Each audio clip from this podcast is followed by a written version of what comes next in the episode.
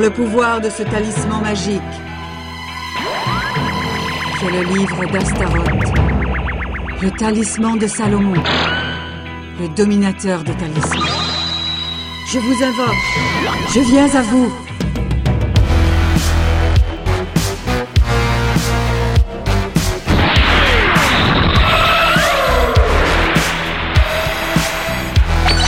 Je vais vous dire ce que je sais.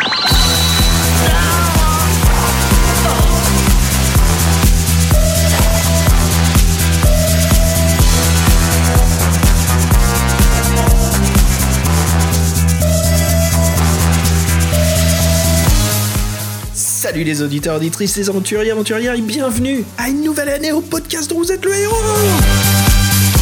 Et bonne année à toutes et à tous, c'est un plaisir de vous retrouver ben voilà, pour 2024, une année avec un planning intense. Vous allez voir, mais comme d'habitude, toujours à mes côtés, hein, Fred, comment ça va mec? Bonne année Bah merci, bonne année euh, Xav, bonne année les auditeurs, euh, les anciens, les nouveaux. Et euh, ce podcast, le premier 2024, ça, ça devait être le dernier de 2023. C'est pas grave, on vous a sorti notre superbe compagne de l'œil noir. Euh, moi, je me suis bien marré à réécouter l'épisode 1. Euh, je suis pas habitué à faire des, guerriers barbares, mais il faut croire que ça me fait plaisir. je m'entends, il y a que moi qui dis des conneries. Bon, un peu, un peu excité sur la partie. Euh, en tout cas, c'est cool. Et là, on suit une série de, six livres qui est sympa à faire, parce qu'en fait, on fera que trois épisodes. Que pour ceux qui savent, c'est des livres qui se lisent de concert à deux. La série des, euh, des doubles jeux. Et on avait pas mal accroché sur le premier volet, qui remonte à quelques temps maintenant. Et ben moi, ça fait bien plaisir de commencer euh, 2019, euh, 2000 2019.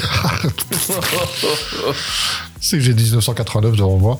Euh, C'est- c'est 2024, 2024 euh, avec cette série. euh, et on va voir ce que ça donne, euh, ce deuxième, euh, ce deuxième opus, euh, ce, deux- ce- ce deuxième série de deux livres ensemble. Ouais, absolument. En plus, euh, pour vous révéler l'envers du décor, c'était euh, une excellente idée, une recommandation de ta part, Fred. C'était, mais attends, mais c'est décembre, faut absolument qu'on fasse un double jeu. Oh, C'était euh, le super cadeau euh, qu'on s'est fait entre nous au podcast, parce que c'est un plaisir toujours de s'amuser à faire ces livres-jeux qui se jouent à deux, voilà, euh, Player 2, Press Start.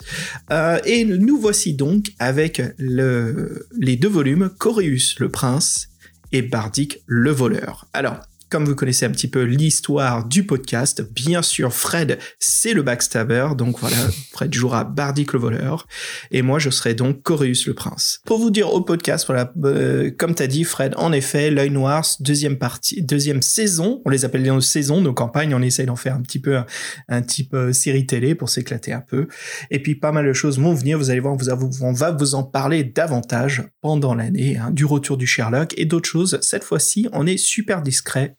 Parce que voilà, on veut vraiment vous surprendre? Euh, sans plus tarder, Fred, je te propose qu'on monte dans la DeLorean et qu'on voyage en 1989. Alors, mec, vas-y, sors tes Ray-Ban, fais péter la, Commodore 64 et dis-moi à quoi t'es en train de jouer là en 89. Oui, j'allais dire, sors, sors plutôt ton clavier, quoi, avec tes contrôles, avec tes petites touches. euh. Oui, parce qu'en 89, un jeu qui nous a bien mis les nerfs, mais sur lequel on s'est passionné, euh, qui est très connu maintenant, et peut-être que les plus jeunes ne savent pas qu'à la base, euh, ça c'est basé d'un jeu vidéo euh, aussi ancien. En 89 sort Prince of Persia, un jeu d'action plateforme. Euh, Il aurait pu passer inaperçu à cause de son scén- scénario très banal. hein. Au pays des mille et une nuits, un homme courageux doit sauver une jeune femme capturée par un méchant vizir. C'est Mario façon mille et une nuits. Il est où Bowser? Il est où Bowser? Et, euh, et en fait, ce jeu était démoniaque. euh, ça marche du tonnerre. euh, L'animation était très fluide, des sprites euh, pratiquement animation. euh, euh, c'était vraiment très réaliste. euh, On voyait vraiment les mouvements euh, décomposés du personnage. Et même encore là, je, je trouve ça assez euh, impressionnant. C'était vraiment en avance sur son temps. Et, donc, euh, bonne cam, donc euh, énorme succès, euh, multiples suites de prévues, adaptées sur tous les supports de l'époque, sur ordinateur et bien sûr sur console, et notamment euh, la console de Fabien, la Mega Drive. Et alors, les Prince of Persia, euh, ils ont des jeux, ils en ont fait une tripotée, et je crois même qu'il bah, y a eu un film aussi, euh, et je crois même que je sais plus s'il y, a encore des jeux qui sortent, euh, ou qui vont sortir de Prince of Persia. Donc c'est euh, une licence qui fonctionne. donc vous voyez qui fonctionne depuis plus de 20 ans. sacré succès. Et si on veut revenir à Corius et Bardi, Barbadic, le, Corius le prince et Barbadic le voleur, l'édition 80 oui, oui. Pourquoi il a marqué Barbadic? C'est un barbare, barbare qui dit barbare. Ouais, c'est ça, en fait. Tu, gardes ton personnage en tête, quoi. T'es en train de le matérialiser dans, dans, les rôles que tu joues à travers les livres-jeux. C'est ça. En fait, il y, a, y a une faute de frappe de, Fabien. Je m'a foutu le doute. Et euh, donc, il a été édité qu'une seule fois en 89. Euh, et du fait de cette édition unique et sans réédition, bah, la cote des deux livres est légèrement supérieure aux autres euh, livres d'autres héros qui sont parfois plus connus.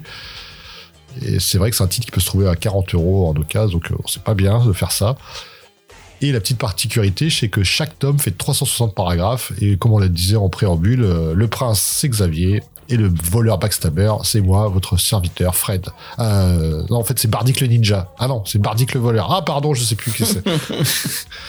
c'est un, un, un, gars cool en tout cas. Bah allez, viens Fred, je te propose qu'on monte euh, à bord de notre dragon volant et rendons-nous dans la ville Medieval Fantasy de Coragon. Alors mec, nous y voici, on se pose dans une taverne. Je crois qu'on a de quoi causer de ce livre double jeu, parce que l'expérience, contrairement aux autres livres jeux que nous faisons, qui est un peu chacun dans son coin, où après on, traite un petit peu notre critique, notre aventure, on réfléchit, tu sais, on cogite un peu sur ce qu'on a vécu par rapport à, tous les livres jeux qu'on ait, qu'on ait fait dans notre vie. Celui-ci, c'est un peu différent parce que ça se joue à deux, donc ça nous permet en fait d'échanger énormément sur la trame narrative car nos décisions en fait évoluent le livre ensemble. On s'est éclaté plusieurs fois de suite à voir un petit peu des passages euh, secondaires, tertiaires qui étaient possibles, mais euh, voilà, au final, nous en avons trouvé un qui semblait être plutôt le positif, car nous avons bien accompli la quête tous les deux. Euh, on vous en parlera dans la critique un peu plus tard, mais voilà, on a eu beaucoup de difficultés en fait à comprendre cette deuxième série, on peut dire, hein, de, double jeu, car contrairement aux deux premiers volumes, celui-ci et un peu plus de joueurs. Il n'y a, pas seulement cette fameuse grille où il faut faire des choix ensemble et après on se rend un certain paragraphe, il y a carrément des petits moments où il faut qu'on se pose la question l'un à l'autre de ce que l'on va faire. C'est intéressant. Bref, voilà, on y reviendra. Mais pour commencer, Fred, comme d'habitude, on va parler un petit peu des illustrateurs. Alors je te propose de parler justement de cette couverture, ces couvertures. Nous en avons deux pour ce double jeu, forcément. Alors, pour parler de chacun, qu'est-ce qu'on voit? Bah, Sur Corius le Prince, on a euh, une teinte turquoise, blanc, bleu foncé, bleu lagon, un petit peu ce bleu vert. Et nous avons donc un homme qui a pas vraiment l'air d'un prince, mais plutôt un, guerrier barbare, qui se tient dans une allée, une ruelle assez sombre, mais qui est illuminée par, on peut dire, une, lumière divine qui l'éclaire et qui apparaît donc prêt, on dirait, à se défendre contre ce qu'il a, on dirait quelque chose devant lui très menaçant, et il brandit sa hache, ou plutôt il la tient reposée, mais on dirait qu'il est prêt à l'utiliser. Pendant que la couverture de Bardic le voleur, on est vraiment dans le contraire, un très beau contraste. On est euh, un peu dans le coucher ou le lever du soleil. On a une, on irradie avec euh, une forte lumière qui euh, révèle donc Bardic le voleur qui est dans un coin de ruelle, il cache quelque chose dans ses mains, ou plutôt il tient sa cape autour de lui comme s'il était prêt justement à passer à l'attaque, à backstabber, hein Fred, un petit peu euh, vite fait caché justement dans ce, peu de contraste qui s'y trouve. Alors, vous avez vu, pour la couverture de notre podcast, on, a fait ce qu'on avait fait pour le premier double jeu, c'est de mélanger les couvertures ensemble, un peu ce que nous on imagine, comment elles fonctionneraient. Donc on voit bien que euh, bah, Chorus le prince sait très bien que Bardic au coin de rue, mais c'est ça, j'allais dire je te guette, mec, fais gaffe. Ouais, c'est ça en fait, je te guette et moi je, je, je, je passe pas à l'attaque, mais je suis prêt à t'entendre avant de trancher. Toi, le, il y a quelque chose qui est sympathique dans la posture de Coris le Prince, qui est une espèce de, force tranquille qui se dégage. C'est comme s'il savait qu'il y a du danger, mais il est complètement euh, détendu, relâché, les épaules bas. En fait, il est confiant. On voit qu'il y a une espèce de, de, grandeur qui l'anime, tandis que le mien, limite, il se frotte les mains. Bon, il a quand même une sale tête de voleur. Hein. Euh, on voit bien qu'il sait pas, c'est un, criminel. On peut dire les, cheveux gras, il est pas très bien habillé. Euh, ouais. Il est, et puis il se tient dans le seul coin d'ombre euh, possible entre deux et arches. Même pas, en fait. on dirait qu'il n'y a même pas d'ombre pour qu'il se cache, quoi. Il est complètement exposé, en fait. Il est quand même, il est quand même camouflé plus ou moins. Et oui, en fait, on voit qu'il Mm. prépare, un, on voit qu'il prépare un mauvais coup. Et c'est vrai que c'est les couvertures euh, d'édition Folio, Folio Junior euh, fonctionnent euh, très bien et que les personnages sont bien mis en scène en tout cas. Surtout cette collection de double jeux, comme la toute première, c'était les couvertures bien sûr du, du grand maître lui-même, hein, John Blanche.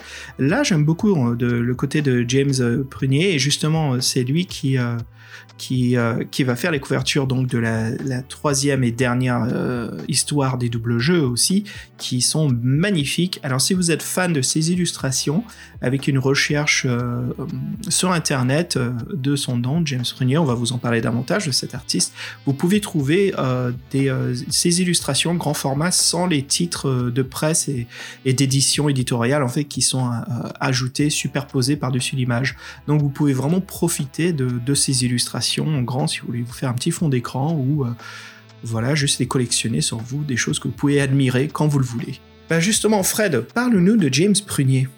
Oui, euh, James Prunier ou James Prunier, en fait, euh, c'est un nom à sonorité anglaise, mais bah, James Prunier, il est français. Il y a quand même le James avec l'apostrophe et le S. C'est un peu, c'est bon, rare en France.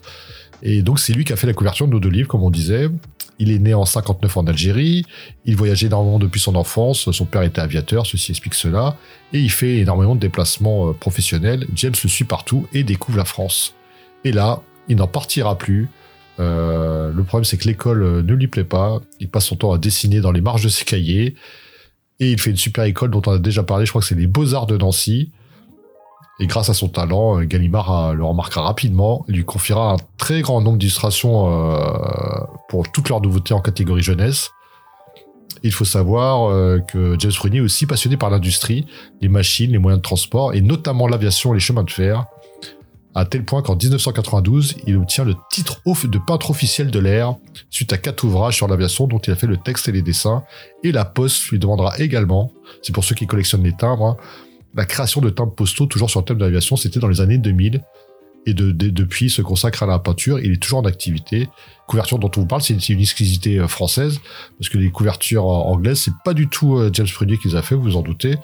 Et euh, c'est un de nos autres, un autre dessinateur très connu dans le podcast, qui est Terry Hawks. Et lui, il propose un style graphique euh, totalement différent. Et euh, Terry Hawks, bah, pour ceux qui, qui nous suivent, on en parle beaucoup, donc on vous, euh, on vous renvoie à d'autres éditions, d'autres émissions. Et sachez qu'il a quand même fait plus de 10 couvertures euh, pour les défis fantastiques. Et si je dois dire, j'adore le travail de Terry Hawks, mais je trouve que pour une fois, bah, les couvertures françaises, elles sont, euh, elles sont bien mieux, elles pètent beaucoup plus et elles mettent plus dans l'ambiance que celles de, de Thierry qui sont un peu classiques. Tu veux nous en parler Elles sont déjà plus euh, centrées sur les personnages, il y a moins de décors. Ouais, alors tu sais, c'est, c'est vraiment là la grosse différence, c'est comment on est, nos héros sont représentés sur les couvertures. Ici, bon, elles sont pas de plein pied, ils sont euh, euh, point de point de vue au niveau des hanches et euh, même pas plan américain quoi. Qu'est-ce qu'on voit? Ben on voit bien sûr toi, Bardic le voleur, t'as carrément une une une, une épée Une de- rapière. Une rapière, ouais. Et mon personnage, euh, la hache en fait, euh, qui était plus une hache de bûcheron, c'est devenu une hache, euh, une double hache en fait, euh, assez violente. Mais les personnages en fait qui sont illustrés par Hawks, je trouve, ils manquent en fait de charisme. ils- c'est un peu comme si c'était des mannequins lambda d'un magazine de mode euh, médiéval fantasy quoi. Pour se, pour, là, pour, pour se marrer un petit peu là-dessus, c'est pas, il manque quelque chose. Et c'est un peu fade. Voilà, les illustrations sont super, elles sont très bien faites, mais hein, Fred, je trouve que ça manque de magie, ça manque d'heroic fantasy. Bah, ouais, et surtout que le voleur est mieux fringué que le prince. euh, Confusion totale. et, et- je sais pas si ça fait gaffe, j'ai l'impression que l'un et l'autre des personnages apparaissent un peu dans le fond du dessin. Je viens remarquer, le voleur, le voleur apparaît derrière le, le prince, et le guerrier apparaît derrière le, le- le voleur. Mais c'est vrai que après avoir vu les couvertures françaises, euh, je pense qu'il y aura pas débat, quoi. Ils sont euh, beaucoup mieux. Et Ce qui est marrant en plus, c'est quand on regarde la couverture de Bardic le voleur, là, de Terry Hawks, euh, le personnage qui est tout petit, représent- représentant Chorus, dessus, on dirait un chanteur de Manowar. Hein. On dirait qu'il a une veste en cuir. Ouais. On dirait Quasimodo presque. Son visage est bizarre. Bon bref. Ouais, la seule chose que je trouve vraiment sympa, bon, les illustrations, je comprends, c'est une commande, il faut que ça soit pour jeunesse, mais ça manque de pep, ça manque de charisme. Euh, c'est ce qui est beau, en tout cas, c'est le placement, c'est le, le, le cabochon où se trouve le titre de la série, double jeu, double game. Chorus the Prince et Bardic the, Thief. Euh, elles sont assez jolies en fait. C'est un mur en pierre taillé avec euh, un panneau de marbre en relief euh, en, en contre contrebas. Où il y a donc le titre avec un symbole d'une rose ou un sort de symbole qui représente un peu comme comme si c'était un yin yang mais version heroic fantasy. Et puis il y a comme des il y a un petit lézard qui, qui grimpe sur les côtés des des vignes qui poussent. Voilà ça donne vraiment ce côté euh, d'époque hein. ça ça fait vieux ça fait ça fait comme si on rentrait un petit peu dans l'aventure qui est un vieux conte qui va nous être raconté bah tu vois, je trouve que même ça, ça, fonctionne moins bien que le logo double jeu avec euh, un visage de face et un profil qui se qui se mélange, que je trouve qu'il représente beaucoup mieux le concept pour le coup. Oui, si on compare, en effet, il y a, y a toute une différence. Mais ce qui, ce qui est beau aussi du logo double jeu, c'est qu'il y a toute cette série de, de, petites vignettes créées par Folio qui sont, qui sont une excellente idée. Hein. De toute façon, ça, c'était, c'est une façon qui nous a permis, même nous, lecteurs, de, de via l'aide des, des, premières éditions, de pouvoir les classer. Et puis, ça, ça, c'est joli, c'est esthétiquement très bien recherché. Pendant qu'ici, en effet, nos titres, ils sont quand même un tiers de la couverture, ils sont imposants, mais la différence, c'est que aux US ou en Angleterre, c'était différents éditeurs. Nous, en France, on a vraiment eu cette chance que ça soit tout folio, qu'on puisse avoir une belle bibliothèque où tout est organisé. Voilà, si vous êtes euh, fan, euh, comment dire, de, euh, que les choses soient organisées, rangées euh, et qu'il y ait une symétrie, bah voilà, sauf bien sûr avec les yeux noirs. Euh, ouais, alors pour tu as parlé des artistes, on peut parler un peu de Paul, euh, Paul Bonner. Paul Bonner, voilà, avec l'accent français. C'est l'artiste intérieur, voilà, c'est pas non plus un inconnu, on a déjà parlé de lui au podcast, mais on va faire une petite bribe pour vous rafraîchir la mémoire. Voilà, donc il a réalisé les couvertures à l'intérieur de ce livre. C'est un anglais, on ignore son âge. Enfant, voilà, il dessinait énormément. C'est un passionné, surtout les personnages du Seigneur des Anneaux. Alors, il les imagine dans sa tête et ses dessins sur papier. Voilà, on sent qu'il est, c'est un grand fan. Il est complètement dedans. Ses parents, justement, euh, admire son talent et son travail le pousse à dessiner de plus en plus. Voilà, il fera des études différentes des autres enfants de son âge et il ira donc à Arrow School. School, c'est un prestigieux internat anglais qui est uniquement réservé aux garçons. Cet internat, en plus de donner des cours habituels des autres écoles, privilégie les arts créatifs, du divertissement et du spectacle. Euh, peut-être l'équivalent, je dirais, en Amérique, Fred, ça serait Juilliard, qui est à New York City. C'est une fameuse école où énormément d'acteurs et illustrateurs, danseurs américains vont. Peut-être, je pense, la Harrow School, c'est un peu l'équivalent, mais en Angleterre. Alors, une fois diplômé, il est remarqué par John Blanche, c'est pas n'importe qui hein, qui le trouve, John, c'est qui John Blanche? Je, je connais pas. C'est notre John, euh, John Jitsu. John Jitsu Alors, John Blanche, voilà, l'embauche pour le Games Workshop. Son dessin. Qui ça? Euh, le Games Workshop. Hmm. L'atelier du jeu, c'est quoi ce truc-là? Mais quel nom pourri, quoi. Jeu. Je connais pas. Et comment, comment on ne peut pas oublier Games Workshop avec cette typo qu'ils ont choisi qui est juste excellente, quoi. Alors, son dessin fantastique plaît à l'équipe, justement, il lui confie des travaux pour Warhammer 40 000. C'est quoi ça? C'est quoi ça? Je connais pas. J'ai pas, j'ai pas joué, j'ai pas joué à mes 13 ans. C'est faux, j'ai pas joué à mes 13 ans. J'ai jamais, joué, j'ai jamais joué à J'ai jamais joué. J'ai jamais fait basculer une table où Fred avait une énorme partie qui était en cours depuis quelques heures et ça a tout ruiné. J'ai jamais fait ça de ma vie. Euh, Avec alors, 200 figurines orc, donc la moitié de Gretchen, tu te fous de ma gueule. Je sais pas, je sais pas quoi. Je t'aurais sauté à la gorge. bah, heureusement que tu l'as pas fait quand c'est arrivé alors. Euh, il refuse de travailler à, l'ordinateur et continue de justement illustrer à la main. Il est indépendant et il travaille toujours pour de multiples jeux de société et des jeux de rôle. Voilà, vous pouvez le retrouver assez facilement dans le monde de l'illustration des euh, créations, euh, on va dire, euh, Heroic Fantasy. une partie de ces illustrations sont sorties dans un très beau livre qui vous pouvez trouver en France, qui s'appelle L'art de Paul Bonner, qui est aux éditions Caraba. Voilà. Donc vraiment un chouette artiste, quoi. Et puis bien sûr, en parlant des artistes, ça nous amène vraiment à vous causer de, bah, l'essence, de quoi ça cause, de quoi c'est, de, de, quoi il en est, bah, les écrivains. Fred, parle-nous justement de Simon. Oui, parce que c'est vrai qu'on là, euh, au niveau des dessinateurs, c'est comme des personnages connus. James Prunier, on va en reparler plus tard. Et là, donc là, Simon Farrell. Euh, et bah bizarrement, on a moins de choses à vous dire sur les auteurs que sur les illustrateurs. On n'a pas beaucoup d'infos sur Simon Farrell. Euh, on sait juste que c'est un Anglais né en 1958. Il n'a jamais écrit un livre tout seul. C'est toujours avec son acolyte John Sutherland, le, co-auteur des, des doubles jeux. On sait juste qu'il est diplômé en sociologie et c'est un passionné de l'histoire militaire après euh, les livres d'autres héros, la série de double jeu, il n'avait jamais pu fait parler de lui. On ne sait même pas ce qu'il est devenu et on ne sait pas s'il écrit, il écrit sous un autre pseudo. mais qui sait? Donc Simon Farrell, euh, c'est un peu un ovni, euh, un auteur, une fulgurance euh, dans cet univers et son œuvre, bah, vous l'avez devant vous. On en sait un peu plus sur, sur John Sutherland. Ouais, John Sutherland, bah, peu d'infos, tu sais quoi, peu d'infos circulent sur lui aussi, Fred, mais on en sait voilà un peu plus que son acolyte Simon, c'est un anglais.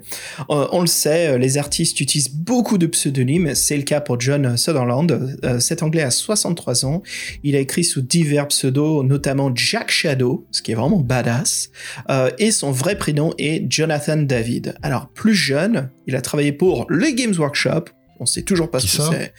Pour le magazine White Dwarf, de quoi, de quoi? Dans les années 80. Pourri, le, le, nain blanc, ça veut rien dire. Le nain blanc, qu'est-ce que, qu'est-ce que, tu sais, Fred, on se met quand même dans la merde parce que tous ceux qui nous découvrent en 2024, ils se disent, mais c'est quoi ces gars qui connaissent même pas le Games Workshop et White Dwarf, quoi? Mais qu'est-ce que c'est que ces blaireaux Non, mais en fait, on l'avait déjà dit. En fait, on a été payé par Games Workshop pour faire ce podcast. Donc, en fait, on en a tellement parlé que maintenant, euh, comme ils ont arrêté de nous payer, on n'en parle plus. Quoi.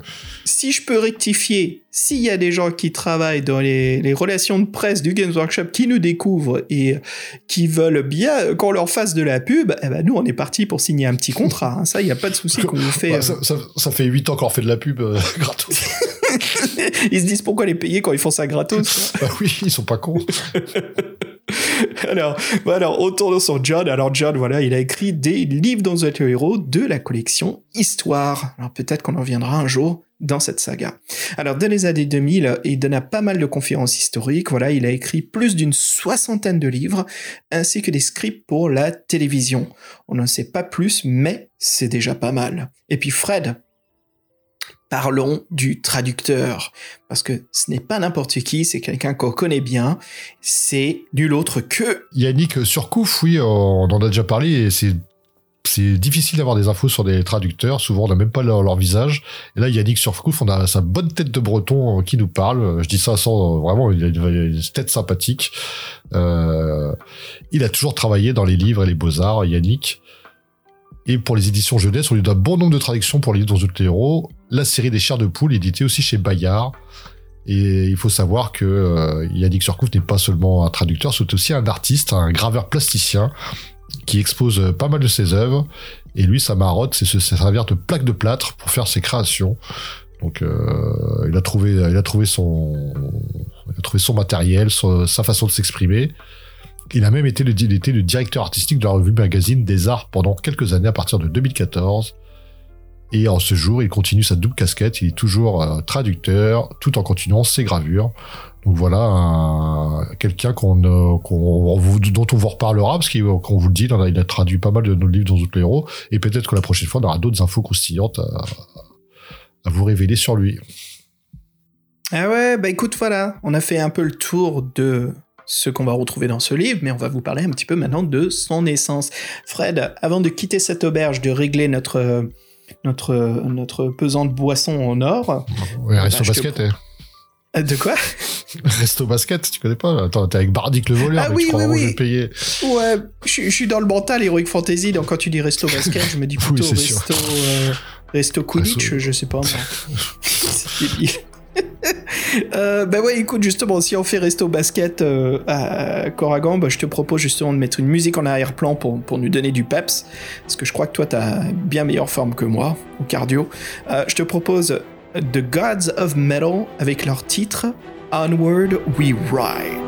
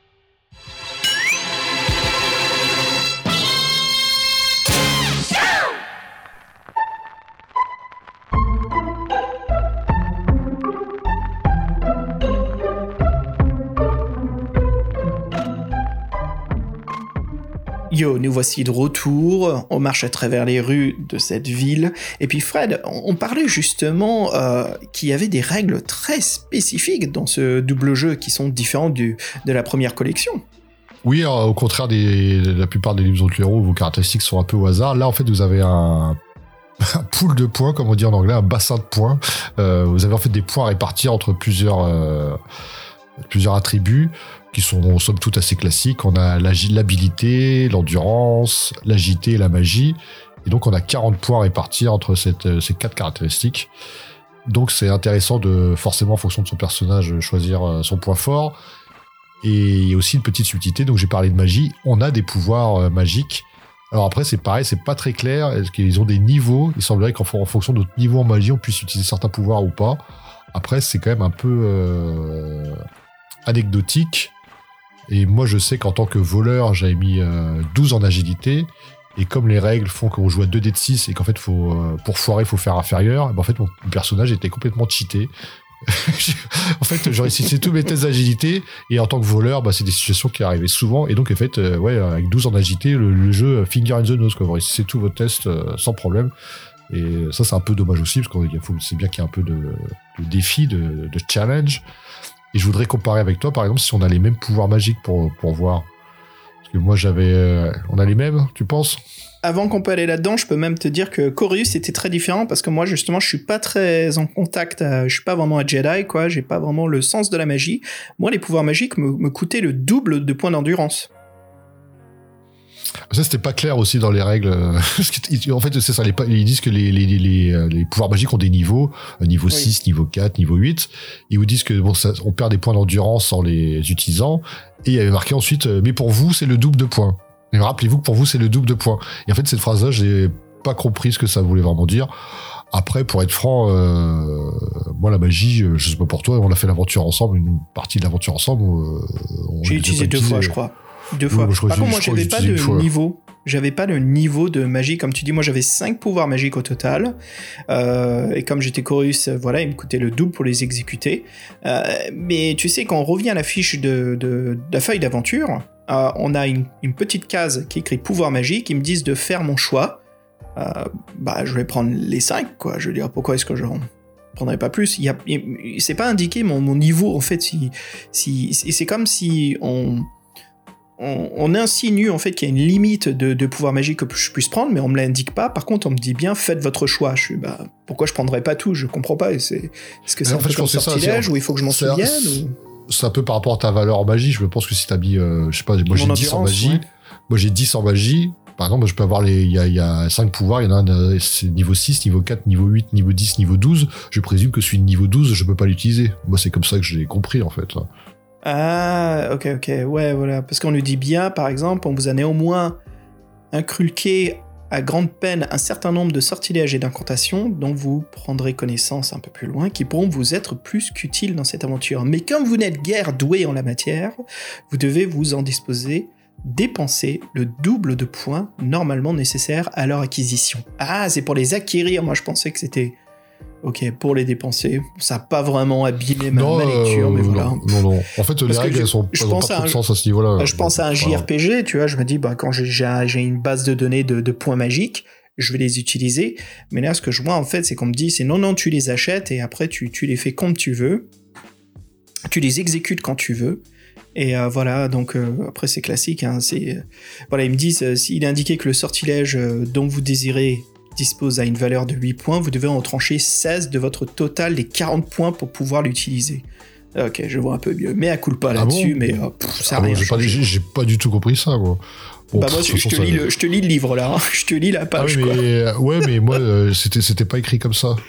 Oh bah ça euh, m'étonne pas. Tu sais, il y a plusieurs erreurs qu'on a remarquées. On va justement, on va vous en parler. Hein. Euh, vous allez voir avec Fred. Bah écoute Fred, pendant qu'on y est, on parle des erreurs. Est-ce qu'on peut parler justement maintenant qu'on a parlé des règles, de la magie? On voit bien qu'il y a quand même des des, euh, des, des gros trous manquants. C'est un peu le prince de Perse. J'ai l'impression qu'on marche sur des trappes pièges qu'il nous faut tomber, sur des pics. Parlons justement du système double jeu. Alors comment ça marche? Le système double jeu, c'est une charte. Donc en gros, vous avez euh, des numéros horizontaux, verticaux. Euh, je demande à Fred ce qu'il est choisi, il me donne son numéro, je regarde son ma charte à moi, puis bien sûr, on fait horizontal, vertical, on trace un trait, ça nous amène à une certaine colonne où il y a un numéro de paragraphe. Euh, donc voilà, ça nous amène là. Par contre, la différence ici, c'est qu'il n'y a pas que ce système-là. D'ailleurs, ce système que j'espère que je vous ai bien expliqué, c'est ce qu'on retrouvait dans la première série des doubles jeux. Et dans cette série-là, c'était assez souvent, on rencontrait ces moments où avec Fred, voilà, on s'attendait chacun l'un de l'autre. Tu me disais en plus, toi t'étais aux Tuileries, moi j'étais euh, à Boston, c'était vraiment sympa ce moment. Ici, c'est ultra rare. Déjà, Fred, ça m'a pris quatre relectures pour faire ta rencontre. Alors contrairement à la première série, ce n'était pas une erreur de, de traduction ou de mise en page, euh, c'était pas une errata. Ici, c'est juste que j'arrivais pas à trouver le moment où je dois te rencontrer. Je me dis, mais putain, mais quand même, quatre fois, hein. C'est la quatrième fois que je t'ai enfin trouvé. C'est. C'est pareil, moi j'ai j'ai fini l'aventure une fois sans te rencontrer en fait. J'ai fini J'ai déjà fini, j'ai déjà fini, mais toi j'ai même pas rencontré le, le Bah prince. oui. Bah oui. C'était c'est quoi J'ai l'impression- Alors, peut-être qu'on se trompe, je, je- je vais spéculer, mais vu ce qu'on a vécu tous les deux, j'ai l'impression qu'il n'y a qu'un seul point de rencontre. Je sais qu'il, mais je crois qu'il y en a un deuxième dans une taverne et on peut se rencontrer dans une ruelle. Parce que, parce au bout d'un moment, je devenais fou. Tu sais, à la troisième relecture, je lisais les pages une par une comme si c'était un roman. Je me dis, bon, je vais essayer de trouver un moment où ça dit vous rencontrez Bardic. Tu vois, c'est un peu des mots clés. Et euh, je me suis dit merde, je trouve pas. Allez, je relis et puis passe. Enfin, je me suis dit ouf, ça y est, je fais l'introduction avec Fred. On peut enfin commencer à lire ce, ce foutu livre à deux, quoi. Mais c'était, c'était pas facile du tout. Hein. Moi je pense même qu'en fait, euh, je, je, je, je, suis pas sûr à 100%, mais en fait moi je te repère dans une taverne avec deux, deux malfrats qui veulent te, qui te, Oui. te filent, filent le train. Et en, fa- en fonction, euh, si moi je fais un choix, en fait, ton mec, ton personnage est mort. et donc après, je fais toute l'aventure sans avoir. Euh, J'ai même pas le choix, je suis mort, quoi. Oui, t'es mort, et en fait, toi, t'es mort, et en fait, moi, t'es un inconnu pour moi, je sais pas qui. En fait, toute l'aventure, Oui, bien après, se sûr. fait, se fait solo, et pour être franc, euh, bon, elle se fait solo, et c'est plutôt rapide, et il y a aucun souffle épique dedans, et donc, quand j'ai terminé, je fais quoi? J'ai déjà terminé? Euh, a Ah, c'était bizarre, hein. Mais bon, je crois qu'on s'est rencontrés dans une ruelle en plus où justement on voit qu'on s'approche, on veut causer un peu. Je fais bah écoute, c'est un mal pour un bien, on peut peut-être bosser ensemble parce que t'as des connexions. Euh, mais je veux pas. Donc on, on peut continuer à parler justement euh, à, à nos auditeurs. Là, Fred, la- le, le deuxième problème qu'on en a rencontré, c'est qu'il y a une règle qui est pas expliquée ici dans cette deuxième série de, double jeu. C'est que il n'y a pas que euh, l'utilisation de la charte le système double jeu, hein, c'est ça. euh, pour, pour faire des choix ensemble, il y a des moments dans les paragraphes, on me dit juste de te consulter. Voilà, consultez avec euh, Bardic si vous voulez suivre son conseil d'aller interroger le tavernier, ou est-ce que vous dites à Bardic non, ferme ta gueule et suis-moi quand on va suivre le chemin de Corius. Et, et en fait, ça se retrouve même pendant les combats. Vous dites, euh, vous, vous, Oui. tous les deux au combat, et en fait, bah, si, euh, si, bah, si euh, le- votre, votre ami meurt, bah, vous terminez le combat tout seul. Oui, chaque combat en fait c'est un game over pour soit loin l'un ou l'autre en fait. Euh, on peut tous les deux mourir. Euh, la différence, je dirais Fred, c'est que la, la première série des, des doubles jeux, on peut la jouer bah, comme on a fait. Tu vois, toi à Paris, moi aux USA. Oui, on, peut- on peut s'attend, jouer. on s'attend, on s'attend. On s'attend. On arrive un peu à un checkpoint. euh, on fait un point de sauvegarde. Et si on parle de l'histoire, en fait, on a tous les deux des buts euh, différents, mais qui se rejoignent. Donc moi, pour faire simple, euh, je suis voleur, j'ai des dettes. mon histoire commence par un vol où je, fais un vol assez, on dirait dire un bon vol où je m'en sors bien, bien furtif. j'ai un gros magot. Malheureusement, je suis tellement débiteur de de plein de choses que, euh, que ce qui m'intéresse, c'est qu'en fait la ville est dirigée par un, un- un club des cinq, j'ai envie de dire, les cinq qui règnent sur la ville. Et en fait, notre, notre ambition, c'est carrément d'aller en. Un peu par hasard, on tombe sur sa baraque, en fait, en fuyant euh, le premier casse. Et on tombe dans son jardin. Dans son jardin, on voit des sentinelles. On fait Hum, cette baraque-là Ah oui, truc des cinq. Oh bah, je pense que si je vais à l'intérieur, là, je vais me faire le jackpot. Moi, mon but, c'était ça, c'est d'aller chez lui pour le voler, alors que toi, en fait, c'est un peu différent. C'est plus noble, j'ai envie de dire. Ouais, moi c'est un côté un peu plus épique en fait. Donc je suis le prince Chorus, voilà, la valeureuse euh, tribu des Ucor. Et en fait, on, se livre une bataille, euh, une grande guerre depuis des siècles entre euh, notre peuple et celui en fait des Baris qui ont une, haine farouche de nous, quoi. Donc c'est une guerre incessante. Ça affaiblit nos peuples. On sent qu'on est vraiment au bout du rouleau, quoi. Que, que Chorus, s'il fait pas quelque chose, c'est tout son royaume, sa famille qui s'éteint. Et euh, donc on apprend en fait qu'il y a des objets magiques qui peuvent nous aider dans cette guerre, qui peut rompre justement cette euh, confrontation et nous en faire sortir les, les, les, les vainqueurs. Alors ce qui est intéressant, tu vois, c'est dans ce, petit prétexte politique, on nous dit pas vraiment euh, si nous on est les méchants ou pas. Donc moi j'imaginais en fait que Horus c'était un peu Sauron. En fait, je suis, vraiment Sauron et je pars à la recherche de, l'anneau justement pour défoncer euh, les, les Maris qui, j'imaginais, c'était les humains, quoi, les elfes et les humains. Donc, c'était pas, pas vraiment clair là-dessus. On nous disait pas pourquoi on se bat, pour quelles raisons, est-ce que, est-ce qu'on est réduit en esclavage, est-ce que, bon, bref, il y a, a pas vraiment de, de d'histoire. Ce qu'on nous dit par contre, c'est que il faut créer donc un rituel euh, d'invocation euh, via l'entremise justement d'objets sacrés euh, euh, qui sont des trois bâtons et un sceptre. Voilà. Et bien sûr, ils ont été dérobés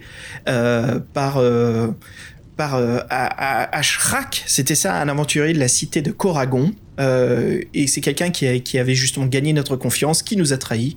Et donc euh, notre père, qui est le, le roi des Ukor, nous envoie donc à Coragon euh, partir en enquête et retrouver euh, ces, ces, bâtons et ce sceptre qui sont importants justement pour, pour invoquer. C'est pas très clair, mais je crois que c'est une force divine qui qui nous qui nous rend un peu euh, grand maître des lieux. C'est un peu, tu sais, comme les rois de France qui sont euh, touchés par Dieu. C'est ça. C'est comme si on était devenu en fait intouchable. Euh, encore une fois, c'est pas vraiment clair. Le, backstory ici est pas pas bien travaillé. Il faut peu de mots pour mettre un peu plus de, caractère ou d'histoire à, à bah justement un roman. Et là, ça manque cruellement. C'est une fausse un petit peu. Par contre, par contre, les détails de cette ville, Coragon s'y rend, j'ai trouvé vraiment sympa les détails courts, mais euh, qui rend bien service. Euh, Fred, justement, cette aventure, c'est vraiment une aventure dans une jungle urbaine, on peut dire carrément. Euh, moi, je trouve que ce livre, il se passe vraiment en quatre actes. Le premier acte, bien sûr, c'est de se rencontrer, Bartik et Corius. Nous, le premier acte qui a duré des plombes. le deuxième acte, justement, c'est de voler les bâtons. Troisième acte, c'est voler le sabre excuse-moi, le sabre, le sceptre. Et bien sûr, il y a un quatrième acte, c'est la fuite et le retour dans euh, notre royaume. D'ailleurs, que toi, tu nous suis, tu reviens avec nous. Donc, je suis intéressé, justement, est-ce qu'il y a un peu plus de backstory pour ton personnage? Ah non, euh, moi comme je disais, moi j'ai des dettes, je dois je dois faire larcin sur larcin et donc en détaillant un peu plus, donc comme je disais, en fait le premier vol c'est le receleur de la ville, c'est euh, une shop euh, discrète, mais en fin de compte, on sait que c'est le gros, le plus gros receveur de la ville. Donc, on, en fait, en, en, le volant, on vole un voleur. Donc, euh, ça, ça nous dérange pas plus que ça. Après, j'ai tellement de dettes que je m'introduis dans un, je décide de voler les temples de la ville. Et là, il y a une scène qui est un peu euh, horrifique, parce qu'en fait, il y a, je m'introduis dans par les jardins. J'aime bien passer par les jardins. Je m'arrête dans un mausolée et là, il y a une espèce de corps boursouflé euh, au centre, au centre qui est nourri par des, qui est nourri de sang par des, euh, un truc en fait qui est, qui, est, qui est, gardé en vie par des, par des, des euh, un peu, c'est un peu magique presque.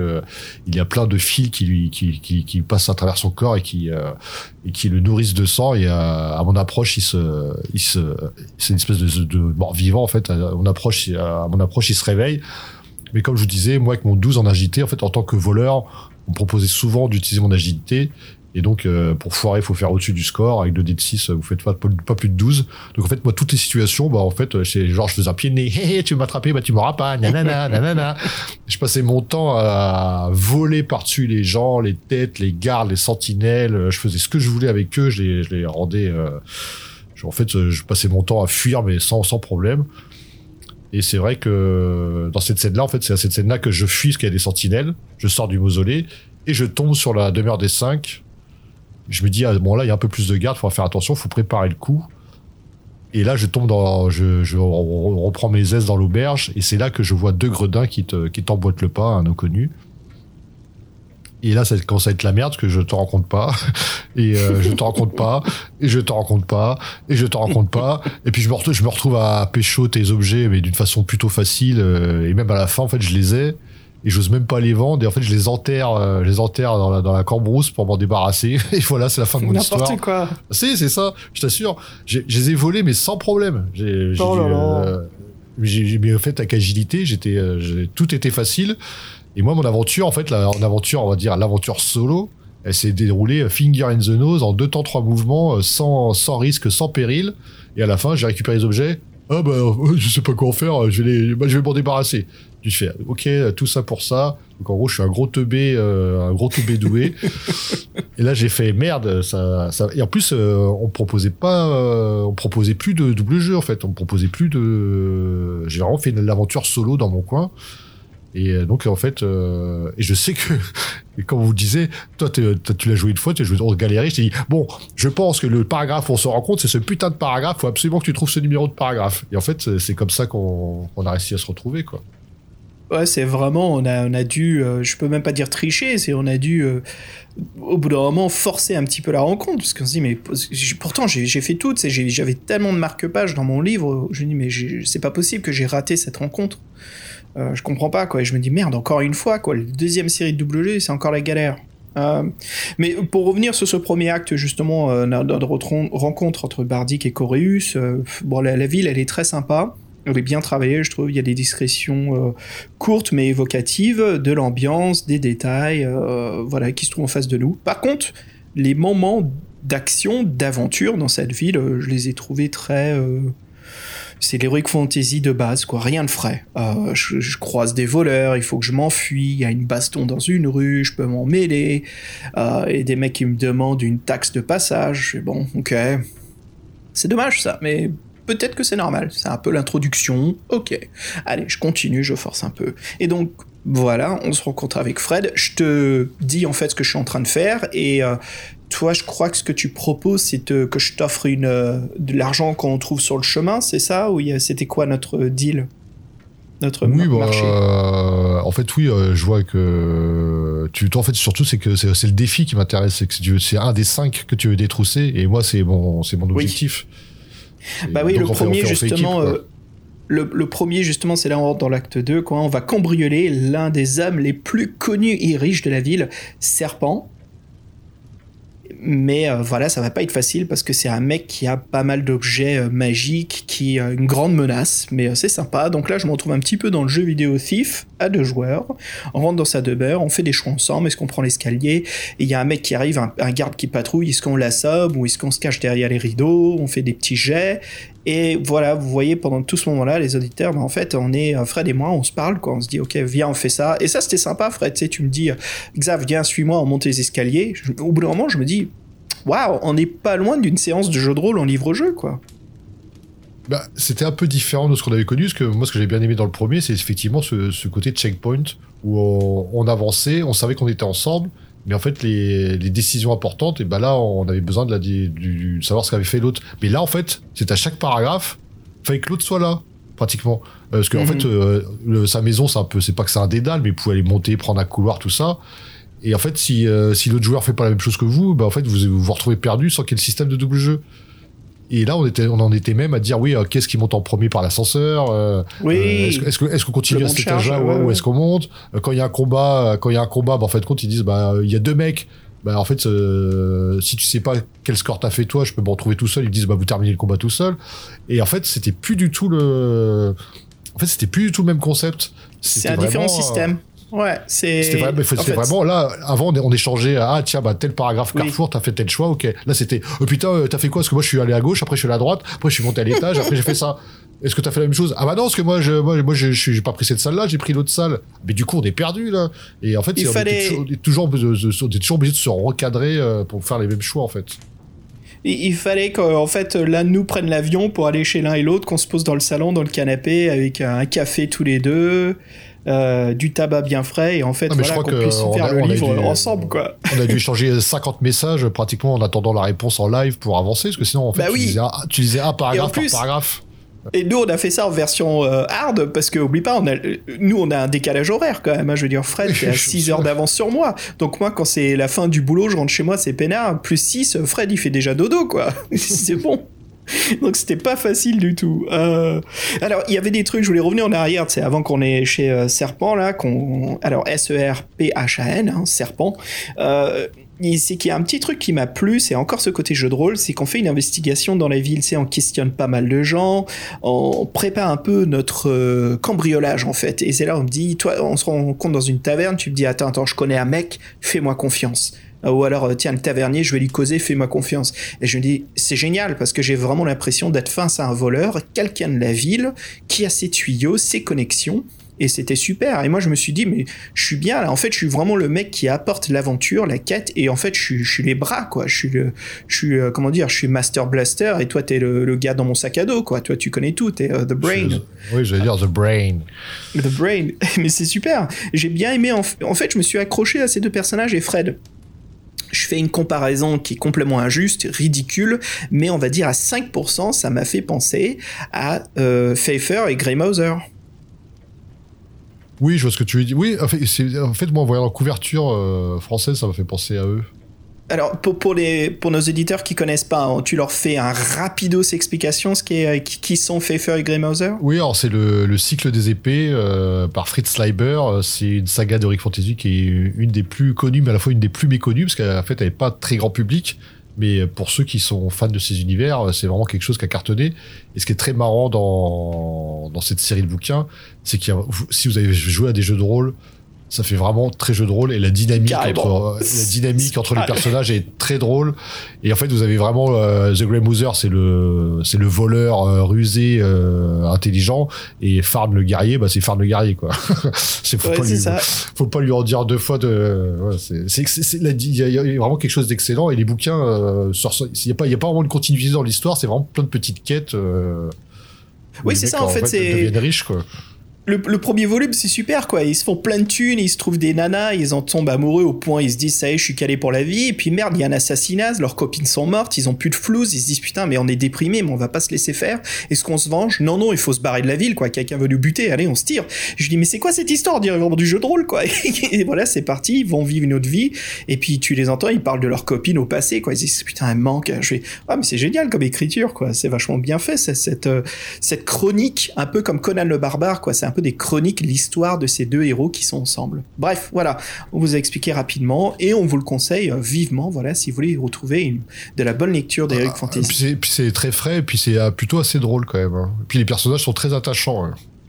Ou au contraire, si vous êtes fan de, Sword, la, série s'appelle Sword and Sorcery, le tout premier volume de Fritz Leiber, hein, Pfeiffer et Grimhauser. Si vous êtes fan, bah, n'hésitez pas justement à découvrir cette saga de, euh, de double jeu, justement, Corus et Bardic. Alors, Fred, alors, on, on se balade dans cette maison, on, on peut en parler davantage, hein, voilà, qu'est-ce qui se passe Euh, On fait notre investigation, on a aussi un petit QG, c'est ton bistrot, le signe noir, voilà, où justement on se prépare avec nos stratégies. Euh, On euh, décide de faire on, une planque. rentre. Ouais, c'est notre planque, quoi. Alors ça, c'est sympa aussi, parce Ah, que à plusieurs fois dans le livre, De, de planquer, euh, de surveiller avant de, de passer à l'action. C'est du petit détail, ça, mais bon, ça met un peu dans l'ambiance.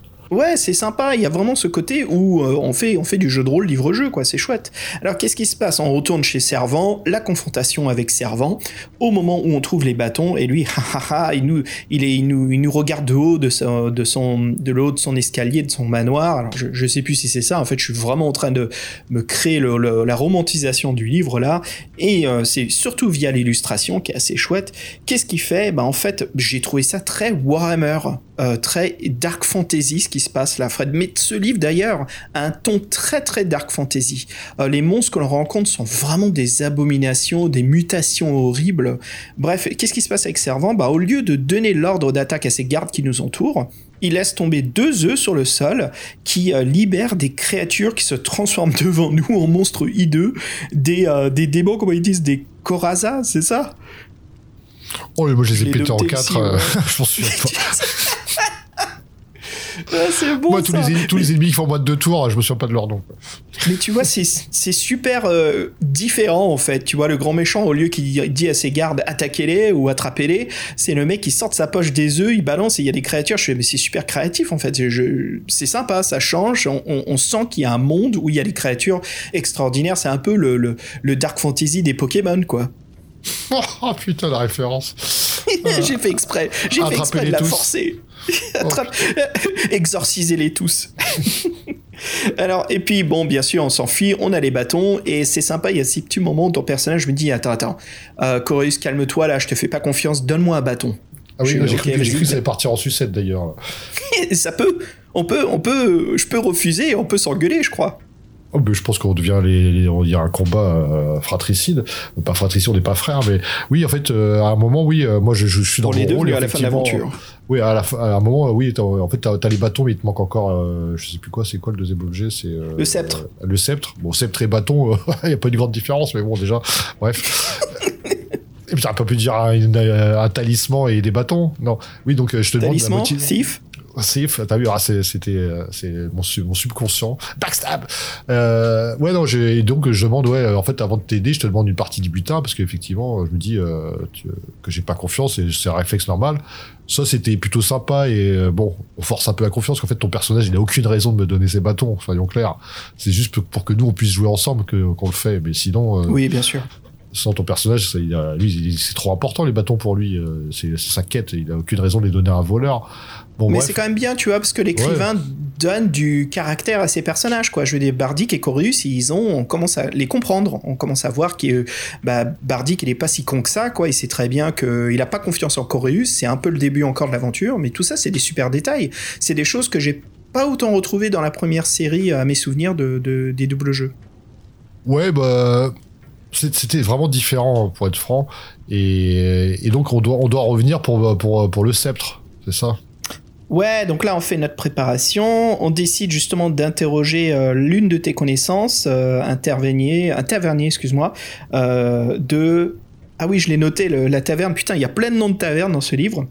Euh, Celui-ci, elle s'appelait L'Orque au cimetière. Et justement, tu découvres avec ce tavernier que- qu'il a des espions qui travaillent au palais. On découvre en fait que le sceptre est dans un palais. Alors, euh, qu'est-ce qu'on fait? Alors avec Bardic, voilà, on, voit que Serpent, en fait, donc le, mec qu'on a largué à la fin, qu'on s'est barré de la baraque, la baraque excuse-moi, euh, en fait, il l'aurait euh, fait en don au palais du conseil. Donc c'est un peu le mec qui, qui donne, j'imagine, euh, euh, un objet prestigieux pour pas être taxé par la ville, quoi. Euh, et donc on explore le palais, euh, Bah, celui qui normal, fait- toi et moi. C'est lui qui fait les règles, il fait partie des cinq. C'est- ça, ouais. Dégueulasse quoi, la corruption déjà. Donc on explore le palais tous les deux, tranquille, comme si on était des civils. Euh, avant d'y pénétrer, donc c'est super quoi. On fait vraiment euh, le, le- comment dire, on enquête le, on, on fait une investigation du terrain d'attaque avant d'y pénétrer, et on décide justement euh, d'y s'y rendre le lendemain en passant par les égouts. Euh, c'était un choix qu'on a fait hein, tous les deux, Fred. C'est comment on va s'y attaquer euh, euh, par le par le le, le rez-de-chaussée ou par les égouts. On s'est dit allez les égouts classiques, super. Et puis c'est sûr qu'on va se, on se frotte les mains parce qu'il va y avoir un super combat, c'est obligé. Et donc c'est ce qu'on fait. Euh, et on rencontre euh, le lendemain, donc on y va, on rencontre un monstre dans les égouts. Alors Fred, la description de ce monstre était super, c'est un truc haut de 2 mètres, trois bras et trois jambes, sa bouche est absente et euh, il y a une grande plaie qui s'ouvre dans son ventre, voilà, qui est prêt à nous mâchouiller. Euh, donc on s'est tapé contre ce gros truc, j'imaginais vraiment un, un Nargoul, c'est ça, comment, un Nurgle de Warhammer. Ah hein. oui, Nergal euh, Warhammer. Bah oui, on voit que tu diras. euh, ça va être, euh, Et le dessin est sympa aussi. Mais en fait, ça, Ouais. ça, on, tombe, on tombe sur lui quand, après avoir été repoussé par les rats, parce qu'on on, on- savait qu'on allait tomber sur des rats. Puis à un moment, il y en a tellement qu'on fait, oh, on change de chemin. Et puis l'autre chemin, bah, c'est lui. C'est de Charibansila, comme on dit. Et on, tombe sur le, le, le, le monstre, euh, le monstre dégueu de Nergal. Ce qu'on vous dit pas autant, en fait, c'est qu'avec Fred, là, c'est, on l'a, on l'a un peu expliqué avant, mais en, en fait, on fait beaucoup de choix ensemble. hein. On décide de fuir le monstre ou d'attaquer ensemble, on décide de passer à droite ou à gauche quand on passe à travers Oui, parce euh, que les par, égouts. euh, par Ouais. exemple, le, le choix des égouts, c'est pas, c'est pas un truc double jeu. Hein. C'est, euh, c'est vraiment, euh, faut se concerter. il y a quasiment pas de double jeu. Il y a Non, en quoi, fait, trois a- ou quatre moments? Oui, en fait, il y a pas de double jeu. En fait, ils ont changé tout leur concept. Ils ont trouvé un meilleur concept, je trouve, mais il faut, faut vraiment être dans la même pièce, quoi. C'est beaucoup mieux comme expérience. Alors, euh, on trouve un mont de charge euh, qui nous amène euh, dans le palais. Voilà, on trouve la cellule où il y a le sceptre. On rencontre quelques pièges. Voilà. Par contre, ce qui est cool, c'est qu'on rentre dans cette cellule où il y a le sceptre. Tu, toi, tu mets la main sur le torse du genre, attends, mec. C'est moi l'expert des voleurs. C'est sûr qu'il y a un piège. Et moi, on me dit, Coris, que tu fais confiance à Bardic. Je fais, mais ouais, mais carrément que je lui fais confiance. Il est trop bien, ce voleur. Et en fait, t'as bien fait parce que le sol se déroule en dessous de nous. Et il y a des multi- il y a une multitude de pieux voilà euh, qui, qui sont juste en dessous. Bah en fait c'est le fameux piège la, trappe hein, la trappe à la mort. Et euh, là par contre c'était sympa. Il y avait un moment de double jeu pour tester notre habilité. Comme quoi il y a plusieurs différentes possibilités euh, sur cette euh, ce piège de, trappe alors bien sûr j'ai exploré les possibilités. C'est toi toi je meurs c'est moi je meurs. Ou on est un peu blessé on peut se sortir. Mais c'est sympa quand même. Il y a un choix quoi. C'est pas juste réussi ou euh, ou euh, mort quoi Oui, après le piège était assez classique quand même. euh. Oui bien sûr Je me souviens, de ce moment-là. ouais. Oui, il est classique, mais ce qui est sympa, tu vois ce que je veux dire, c'est au moins il y a, il y a un peu de complexité dans, dans l'écriture et les options. Je veux dire, on ne perd pas le nord que c'est toujours un livre-jeu. Il y a beaucoup d'écrivains, tu sais, tu sens des moments de fatigue ou des mo- moments où ils se simplifient un peu la tâche, ou ça peut être super créatif et ils se disent au contraire, non, non, vas-y, je mets choix euh, réussi ou, euh, ou, euh, ou, échec. Hop, là, c'est sympa, quoi.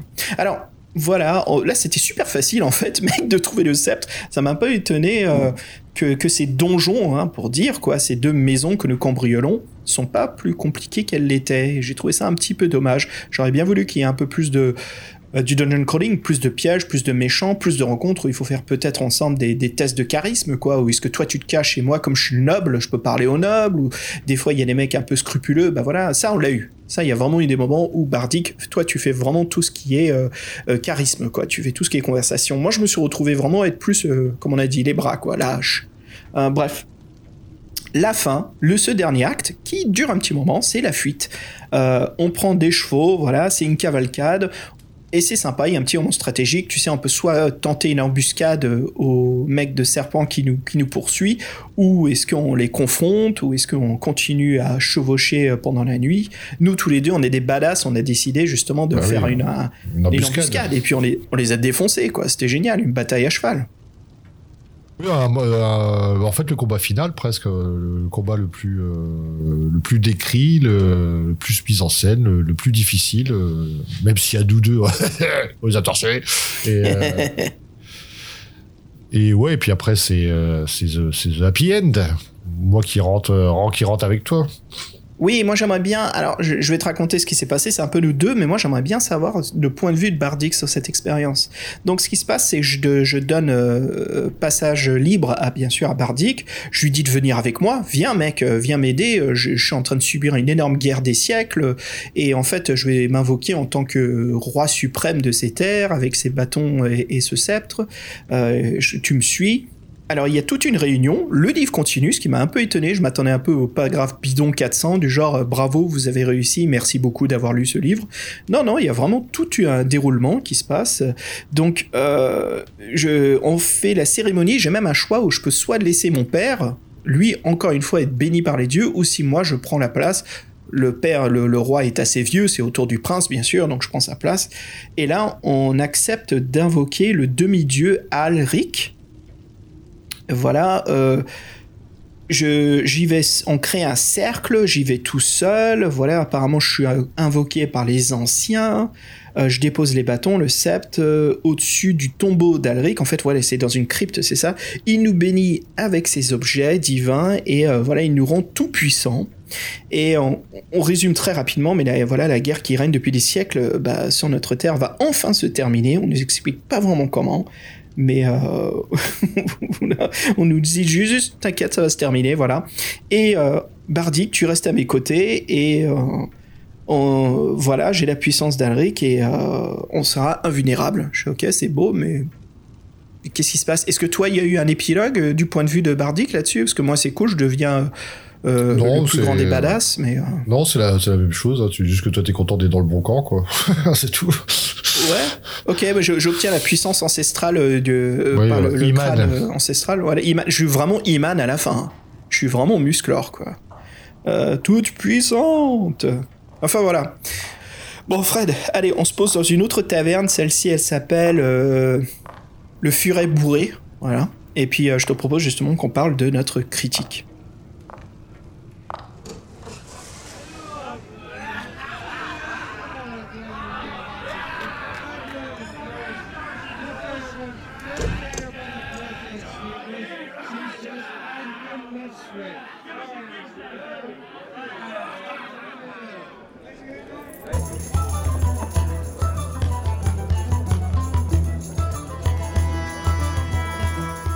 Mec, nous y voici. Double jeu, deuxième série sur trois. Euh, commence-toi, j'ai envie d'entendre ce que t'en penses. Quelle est ta critique de cette aventure? Bah moi déjà j'ai été... Euh, j'ai pas retrouvé le concept qu'ils avaient tant enchanté qui pour moi fonctionnait très bien à part les errata de la traduction française qui n'étaient pas les bons paragraphes. J'avais vraiment trouvé ce système d'avancer en solo mais en commun sur certains moments charnières qui fonctionnait très bien et qui était euh, qui était facile en fait, qui était assez facile à mettre en place et euh, on pouvait un peu s'influencer euh, s'influencer positivement, j'ai envie de dire. Moi, ce bouquin-là, pour être franc, quand on en a parlé, avec le décalage horaire, le fait que tous les paragraphes euh, pratiquement dans, les maisons là, euh, savoir si vous avez monté à l'escalier ou vous allez à droite et à gauche, si le, votre copain fait pas la même chose, en fait, vous allez vous perdre et en fait, vous n'allez pas du tout faire la même histoire. Le but, c'est quand même de faire la même histoire. J'ai trouvé que, en fait, leur système était trop contraignant euh, que vraiment, si vous voulez en profiter, euh, il, faut être, il faut être ensemble. Mais ensemble, à côté, quoi. Vous devez être à côté dans la même pièce ou au téléphone, mais il faut être à côté euh, pendant un certain temps et vraiment faire l'aventure ensemble. Donc, t'as raison, ça se rapproche un peu d'un, presque d'un jeu de rôle. Mais moi, j'ai trouvé que, qu'en fait, à distance, et avec, euh, bah voilà, on lit pas forcément les livres en même temps, tout ça. J'ai trouvé qu'en fait c'était très contraignant et en fait j'avançais pas. Et euh, des fois je osais avancer, je te disais bon bah là tu fais bien gaffe de, de prendre tes directions parce que sinon euh, on va pas être raccord et, euh, et assez rapidement en fait on peut se perdre. Et donc cette aventure en, en, commun, bah, en fait elle devient une espèce d'imbroglio de solo, de duo bizarre et il faut vraiment faire gaffe. Et moi pour être franc ça m'a ça m'a pas plu ça m'a pas plu. J'ai trouvé que le système qui nous avait enchanté ne fonctionnait là ne, fonctionnait pas du tout. Que je comprends qu'ils ont voulu rajouter en fait euh, plus d'interaction le plus possible, mais là c'était trop. C'était trop pour euh, entre guillemets pour les objectifs du bouquin qui est euh, c'est sympa de en fait t'es jeune, tu rentres chez toi le soir, tu lis tes 10-15 paragraphes. Ah tiens t'as un double jeu. Tu vas tiens bah, moi j'ai plutôt prendre cette décision là. Je vais voir mon pote demain et puis on va en parler. C'est ça c'est génial, c'est super sympa. Là il faut vraiment être au taquet et euh, tout est fait pour qu'on se perde. Comme tu l'as dit, moi j'ai mis, j'ai fait l'histoire en solo sans te trouver. Toi, tu as fini le bouquin deux fois sans te trouver. Et euh, c'était juste, euh, c'était juste, ça ne fonctionne pas. Pour moi, ça ne fonctionne plus. Ça ne fonctionne pas comme ça devrait fonctionner. Et c'est trop, euh, c'est trop contraignant.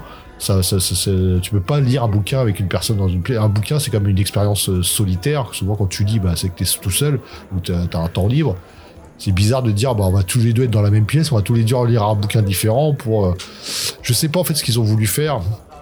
Mais moi j'ai trouvé que en fait ça m'avait ôté beaucoup de plaisir parce que je pouvais pas avancer. Je pouvais pas avancer sans te consulter et effectivement on le faisait à l'arrache, on faisait des sessions bah, des fois pendant une heure, on était là à s'échanger des SMS. Attends mais t'es sûr que t'es parti par là Attends mais reviens en arrière parce que moi en fait j'ai pris cette salle là ou après il y a ça. ah oui putain.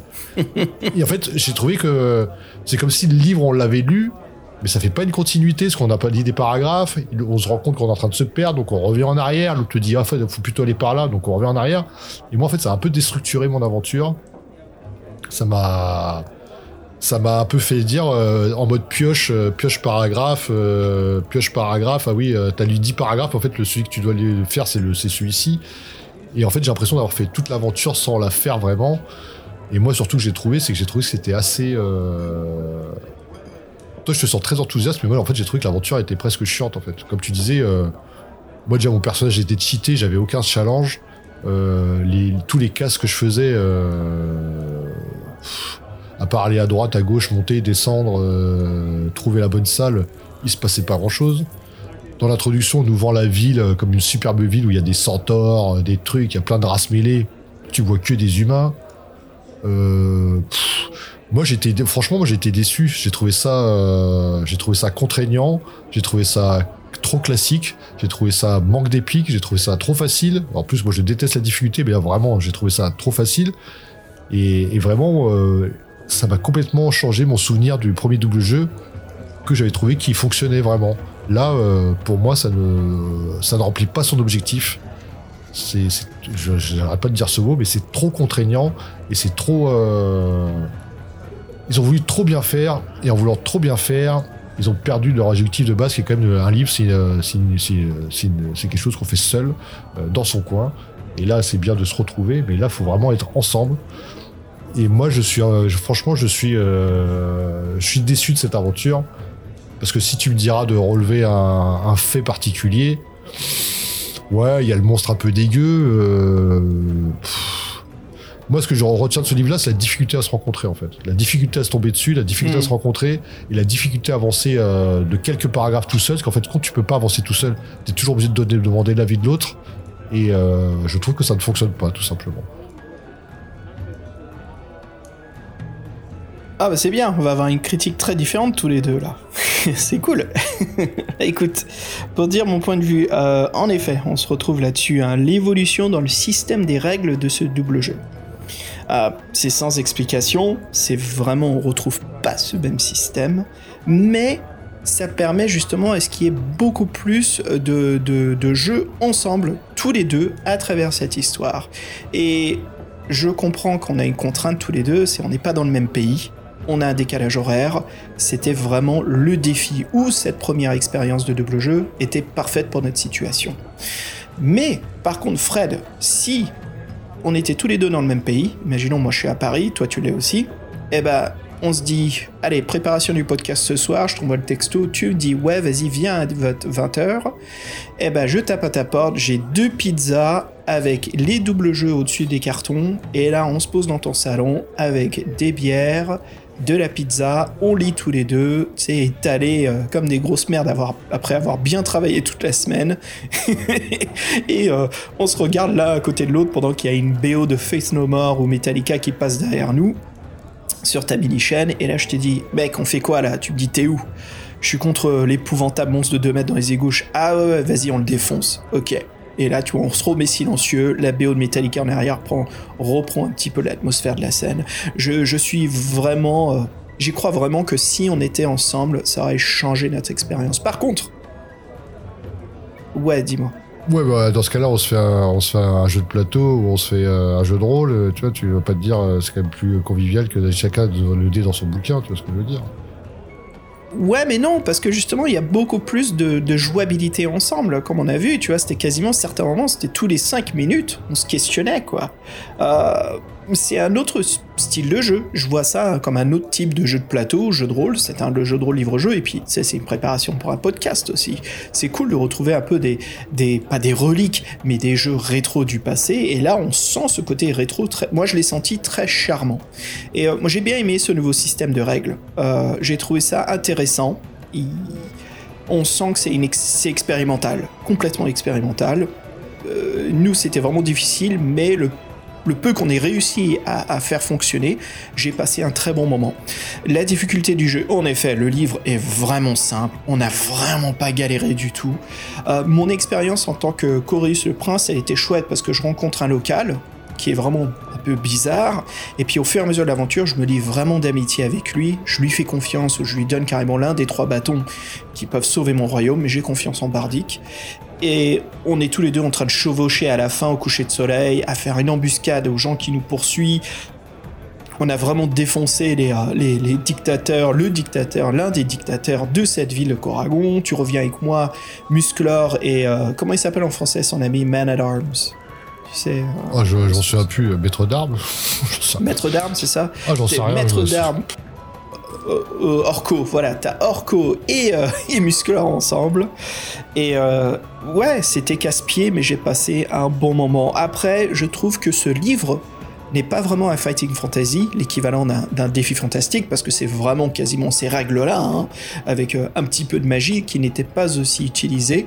Euh, je voyais plus un Choose Your Own Adventure, donc les, livres-jeux américains, où il n'y a pas vraiment une fiche de de- d'aventurier, c'est plus juste des choix à faire, et je retrouvais plus ce système-là, cette simplification, et c'est là moi où j'étais un peu déçu, c'est j'aurais voulu, bah, c'est du, c'est du défi fantastique, c'est c'est du double jeu avec cette connotation de règles défi fantastique, à part les combats, et quelques pièges, j'aurais voulu qu'il y ait un peu plus de jet de dés en combinaison ensemble, qui ait encore plus de traitement et de travail ensemble. Je comprends que l'aventure peut être très courte, parce que c'est pas un livre de 800 pages, hein, donc euh, forcément il y a quand même deux objets à voler, deux mini-donjons, Mais autant dans ce cas-là, juste faire un méga donjon, foutre pas mal de merde là-dedans, et puis donc t'as une préparation au donjon où on interroge des gens, on fait plus du social, et après on fait de l'attaque. Je trouve que ça aurait beaucoup mieux équilibré l'expérience et ça aurait pu permettre vraiment d'avoir vécu une aventure complète. Là, on sentait que c'était un peu divisé, un peu rapidos. Peut-être que tous les deux, on a juste fait les bons choix, ce qui nous a permis de pas rencontrer autant de merde. Mais voilà, j'aurais voulu un peu plus. Je ne suis pas déçu, n'empêche. Euh, on s'amuse toujours à les noter. Euh, combien de bâtons euh, de sacrés je lui donne sur 5 Je lui donne 3 bâtons sacrés sur 5.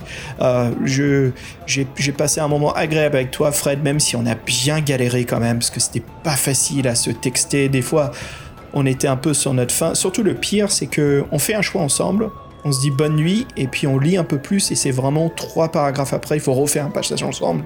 Je dis, eh merde, putain, c'est mon début de soirée, j'ai vraiment envie de lire pour préparer le podcast, et je suis coincé. Donc, euh, des fois, on s'est carrément retrouvé à prendre le relais sur l'autre. Je dis, écoute, euh, toi, tu me l'as dit, tu, me dis, écoute, Xav, fallait que j'avance un peu là, donc euh, à ce passage-là, il faut que tu passes à gauche, à ce passage-là, il faut que tu refuses l'aide du mec, et à ce passage-là, il faut que tu prennes le mont de charge en premier. Je bon, ok, ça marche. Et puis après, j'étais déçu, je dis merde, j'ai pas vraiment le choix. Mais puis je me suis retrouvé à faire la même chose, encore une fois, à cause de notre problème du décalage horaire. C'est à moi de dire, ok, Fred, écoute, ce gars-là, tu vas l'embobiner, ce gars-là, tu le payes, et là, je te confie le bâton, accepte ma confiance. C'est des moments comme ça. On a. On a on a vraiment dû bidouiller pour faire l'aventure. Il y a quand même des moments où on a joué en live, et euh, je crois que c'est là où j'ai, comme tu l'as ressenti à ma critique, j'ai été, euh, je me suis éclaté. J'ai vraiment passé un bon moment avec toi, mec, malgré cette distance qui nous sépare. À recommander, euh, ouais, ouais, mais comme le premier, comme le premier cycle des doubles jeux, putain, mais c'est vraiment pas facile de se rencontrer, quoi. voilà, voilà ce que j'en pense. Ouais, bah moi je mettrais deux, deux, bâtons, euh, deux bâtons rudiques et pas plus, que moi été déçu et même je trouve que, même si entre guillemets euh, on fait l'aventure ensemble et d'à côté, moi je trouve que ça manque quand même beaucoup de relief, c'est assez classique. Il n'y a pas de souffle épique, moi j'adore le souffle épique dans... Ouais, il n'y a pas de souffle épique. Euh, la fin c'est le souffle épique, mais c'est, c'est, d'un bloc texte quoi, il n'y a pas d'interaction, donc ouais, ça, t'as très bonne analyse. Ouais, il manque le souffle épique tous les deux, quoi. Plus toi, toi encore ton personnage, il a une bonne fin. Euh, pour être franc, je, m'en suis en fait, euh, moi la fin, euh, après après le combat, tu m'as tu dit ce qui, ce qui arrivait et je crois que je l'ai pas lu en fait. pour être franc, donc je sais pas quel est le point de vue de Bardic le voleur. Parce qu'il fallait encore faire des choix en combat et t'avais avancé de 5-6 paragraphes. J'ai fait bon, de toute façon, on a réussi, on a réussi. Et moi, j'étais vraiment étonné, en, en, ayant fait l'aventure solo du ouais, c'était. Euh, je sais pas vous dire c'était pauvre, c'est un peu méchant, mais. Euh, c'était. Euh, j'avais l'impression d'avoir fait une mini-histoire, en fait. D'avoir fait une mini-histoire. Un one-shot. On a fait un vrai one-shot sans souffle épique de jeu de rôle. Non, moi je, moi je suis déçu parce que autant le double jeu ça m'avait bien botté le premier, euh, autant là, je, moi je me dis si le prochain est comme ça, euh, va falloir qu'on se passe un week-end tous les deux euh, en, en, physique, en IRL avant de le faire parce que sinon, ça, moi ça m'a ça m'a enlevé beaucoup de plaisir. En fait, parce que tu disais que c'est 3-4 paragraphes, mais dans le manoir, c'est à tous les paragraphes qu'il faut le choix de l'autre, en fait, pratiquement. Oui, c'est ça, c'est ça qui me rendait dingue, c'est pendant un moment, on pouvait le faire ensemble, puis après, je comprends, toi, tu dois aller coucher les enfants, et moi, je me. Ok, et puis merde, je dis merde, je viens d'arriver à la maison là, merde. en fait, je, prenais des, je prenais une pause au travail un peu plus tard, donc tu vois, je prenais ma pause euh, deux heures avant qu'on fermait, comme ça, euh, bah, comme ça, je me pose dans la salle. On a, on a une super salle de pause euh, à l'étage, c'est carrément un grand salon avec des canapés et tout, donc c'est super pour la lecture. Et donc je me posais là-dedans et tu vois, je te textais, je lisais. Et, C'est bizarre à dire, c'est pas une comparaison exacte mais le plaisir et le, la romantisation que tu as eu quand tu le lisais au, Jardin des Tuileries, avec moi au portable, en t'envoyant nos SMS, j'ai retrouvé un peu ce plaisir avec toi en direct quand j'étais dans notre grande salle de pause, euh, peinard, euh, euh, dans le canapé, et je t'envoyais des messages, et là on pouvait jouer en direct, et on se répondait vraiment dans les secondes qui suivaient. et j'avais vraiment l'impression que tu étais avec moi hein. dans cette salle. On était obligé, de toute façon, ça, ça, ça, ça, fonctionnait pas. Moi, j'ai vraiment, écoute, je, vois que c'est intéressant, c'est toujours bien qu'on se retrouve pas comme ça, mais moi, j'ai passé vraiment un bon moment et je le, je le recommande parce que c'est pas, pas incroyable, mais c'est un livre-jeu qui marche ensemble. Si si vous, si vous avez un pote, ou vous êtes en coloc et vous êtes tous, tous les deux fans d'Heroic Fantasy, mais ouais, carrément, faites-le un soir, allez chercher un pack de bière et à manger. Euh, je recommande, on recommande toujours de l'alcool pour ceux qui peut-être y en a Ah bon qui boivent pas, merde. Prenez votre poison de votre choix, retrouvez-vous ensemble. Les, et puis, euh, les- voilà. les tisanes de, les de Simon, là, Simon, notre ami québécois, oui qui fait les jeux de rôle, les Bah jeux voilà. de l'euro avec ses tisanes. Salut Bah, Simon. écoute, te- Salut Simon, et d'ailleurs, écoute, on va aller squatter chez Simon parce que je suis pas loin du Québec, moi. Ah, puis moi, ça, puis Donc- moi, je serais pas, je serais pas perdu là-bas, donc c'est cool aussi. T'inquiète pas. Oui, voilà, Fred, prends ton ticket Air France, viens à New York, on monte, prend ma voiture, on conduit à, à- au Québec, ce qui est 5 heures de route, c'est pas beaucoup. On y est en un matin. Et puis Simon, on arrive, prépare-toi, on aura deux pizzas et des doubles jeux. voilà. Euh, bah écoute mec, allez, euh, aventurière, héros, nous voici donc arrivés à la fin de notre podcast. Comme Fred, je te propose qu'on remercie nos Patreons. Quiconque ose défier la puissance de Zeus doit être puni.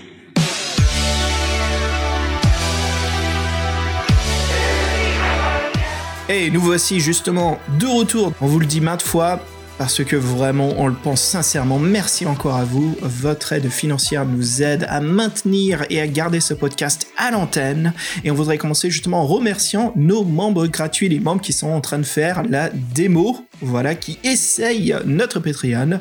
Et on voudrait remercier Ludovic et Renaud. Merci. On espère que vous voudrez rester avec nous. Si vous voulez pas, aucun souci, aucune obligation bien sûr. Mais en tout cas, c'est un plaisir de vous avoir avec nous pendant ce moment d'essai. Et bien sûr, Fred, ça en vient à nos Patreons de longue durée. On commence avec Étienne alias Damol. JC qui se fait appeler Jean-Christophe Comon, JC qui se fait aussi appeler Darth Nihilus, mais c'est aussi notre Totrun préféré. Avec Kiki Momo. J'adore dire ça, la papesse de Facebook euh, des livres-jeux, Laure Anne et notre euh, druidesse euh, avec son petit grisou. Lorkian, nul autre que le maître de nos séances de l'œil noir. Chapeau, monsieur. Et le grand maître parado global, faut pas vous oublier. Ah, oula, il est où? Dis-moi, je le vois pas. Et puis, Fred, on a un retour au Patreon. Yes, euh, ce fou qui n'est plus le jouquineur, mais le fou est content de te revoir. Ouais, re-bienvenue. Et puis, bien sûr, on va squatter chez lui bientôt, là. hein. Simon, attends-toi, on arrive... euh, Fred, ça te prend quoi 48 heures à prendre le billet d'avion, arriver, et puis 5 Moi, je suis heures de patate, voiture. euh, je lâche femme et enfant et j'arrive. Ok, vas-y, ça marche, on finit le podcast et tu cours.